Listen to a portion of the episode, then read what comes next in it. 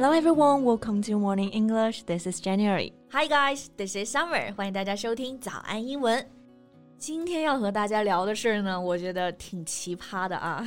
Yeah, the person we're going to talk about today is named Oli London, a British influencer. 那主角呢，就是这个 Oli London，是英国的一个网红。嗯，首先先讲“网红”这个词啊，我们节目里经常提到，influence 是影响。网红嘛，就是在网上有影响力的人，所以用到了 influencer。那这个 Oli 他怎么奇葩了呢？我们简单一句话介绍就是啊。He identified himself as a Korean and has undergone 18 surgeries to look like a K-pop star. 他就一直觉得自己是一个韩国人，然后呢，做了十八次整容手术，让自己看起来像他的一个韩国偶像，一个韩流明星朴智旻。But as for the result，嗯，不能说是一模一样吧，只能说是毫不相关。Yeah, right. So Jen, you also have many idols. Do you want to look exactly like your idols? Definitely not. Why should I? I think good idols can encourage and inspire me to be a better person, a better version of myself.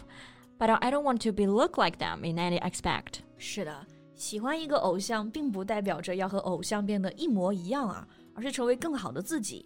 但是我们这个今天要聊的 Oli 啊，他除了整容，其实还有很多其他有争议性的行为和言论，and some of his statements and behaviors are all controversial.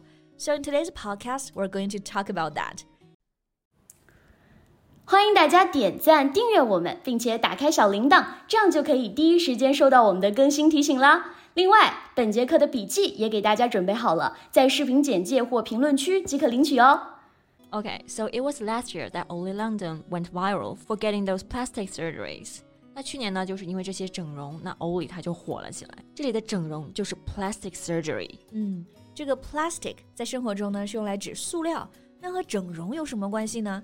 因为 plastic 除了表示这个塑料啊，还可以表示可塑性的，easily formed into different shapes。所以啊，整容就是 plastic surgery。那 Ollie 呢？他整了十八次啊。He had gone through a facelift, brow lift, temple lift, eye surgery, and a teeth procedure. 那我们刚刚听到了很多次 lift 这个单词，嗯、那这个单词呢，就是表示提拉上升。那其实这里呢，就是指的手术里的一个操作。Facelift 就是指的面部提拉，brow lift 做额头，temple lift 这里的 temple 可不是指的寺庙，而是指的太阳穴，还做了这个太阳穴的手术。嗯 eye surgery 眼睛手术，teeth procedure 还整了牙齿。Right. And the reason Ollie did all the surgeries was to look like a member of K-pop band BTS. 朴智明啊，Jimin。Ollie 他的偶像，我们刚刚说呢，是一名男团的成员嘛，韩国男团的朴智明，也叫做 Jimin。然后这里有个关键词啊，就是 K-pop。Yeah, here K stands for Korean. So K-pop means Korean pop 指的就是韩国流行音乐，比如说韩国乐团就是 K-pop band，韩流明星就是 K-pop star。那做完了手术呢，欧里还拍了视频。This is what he said. Hey guys, I'm finally Korean. I've transitioned. I identify as Korean. That's just my culture. That's my home country. That's exactly how I look now. And he gave himself a new Korean name, Jimin. 对。 因为他偶像也叫做 Jimmy，所以这个 Ollie 给自己取了一个新的韩语名啊，也是 Jimmy。然后他说现在自己终于是韩国人了啊，I've transitioned。这里的 transition 是改变的一个动词，在涉及到跨性别、跨种族的时候呢，其实经常会用到这个单词啊，还有它的一个前缀 trans。对，比如变性、跨性别者就是 transgender。再比如说这个 LGBT 群体里面的这个 T 就是表示的 transgender。是的。然后 Ollie 还觉得自己是跨种族的，so he used this word to describe himself, transracial. And he also said he felt like he was trapped in the wrong body, and for the first time in his life, he felt beautiful. 他一直觉得自己困在了错误的身体里，现在的他呢，终于觉得自己好看了。对，但是他觉得自己换了张脸就是韩国人了，很多韩国人表示不能够接受。嗯，That has sparked plenty of outrage. For example, someone said. This is actually unbelievably degrading to Koreans like me if he asserts that simply getting surgery to make his eyes more slanted makes him Korean. 哎，这句话说的很有道理啊！这名网友说呢，如果欧里他坚称自己做一个眼睛变斜的手术，他就成为了韩国人的话，这是在侮辱韩国人啊！那这里的侮辱呢，用的是这个词 degrading，degrade 是动词，大家可以这么来记啊，grade 是分数等级， 加上一个前缀 de，表示剥夺分离，把这个等级给剥夺了，所以就是侮辱了。For example, a degrading job, a degrading comment。嗯。还有一个单词呢，就是 slanted，s l a n t，表示的是倾斜的。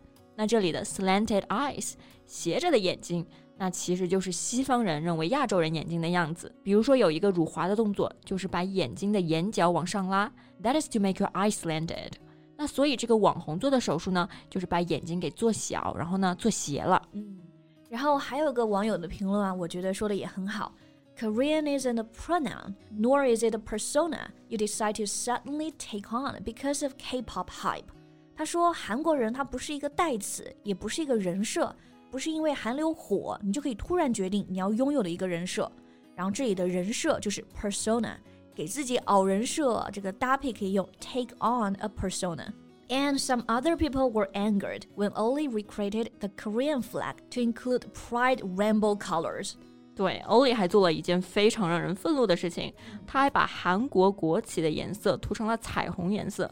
He was playing with the national flag, and that was something quite serious. 是的，而且啊，就在最近呢，这个欧里还在社交媒体上呢，公布了一个啊更有争议性的计划。 You know, he revealed that he's planning to have a penis reduction surgery to match the perception of average penis sizes in Korea. I just can't believe he actually said that on Twitter. 那这件事情呢，就是欧里他计划做一个某个器官的缩小手术，然后呢，变得跟韩国男人的平均长度一样。He said he'll do anything to be a hundred percent Korean, literally anything. Yeah, right. Um, I don't know what 100% Korean mean, but I'm pretty sure that's 100% degrading. So after he posted his plan, he was accused of cultural appropriation and racism. 所以啊，他这个计划一出来，网友们就开始喷他了，就骂他，说他是 cultural appropriation，这个指的是文化挪用、文化剽窃，还有 racism，有种族歧视。 对，但是面对这么多人骂他，欧里他对自己的辩解呢，就是 Nobody would do this for attention. Nobody would go through this much pain, this much suffering. 没有人会为了得到关注来遭受这样的痛苦，然后来做这么多手术。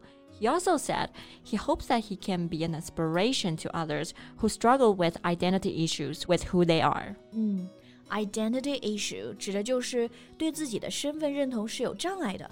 当然啊，他自己说的这个出发点听上去是好的，想给大家激励，让大家呢勇于做真正的自己。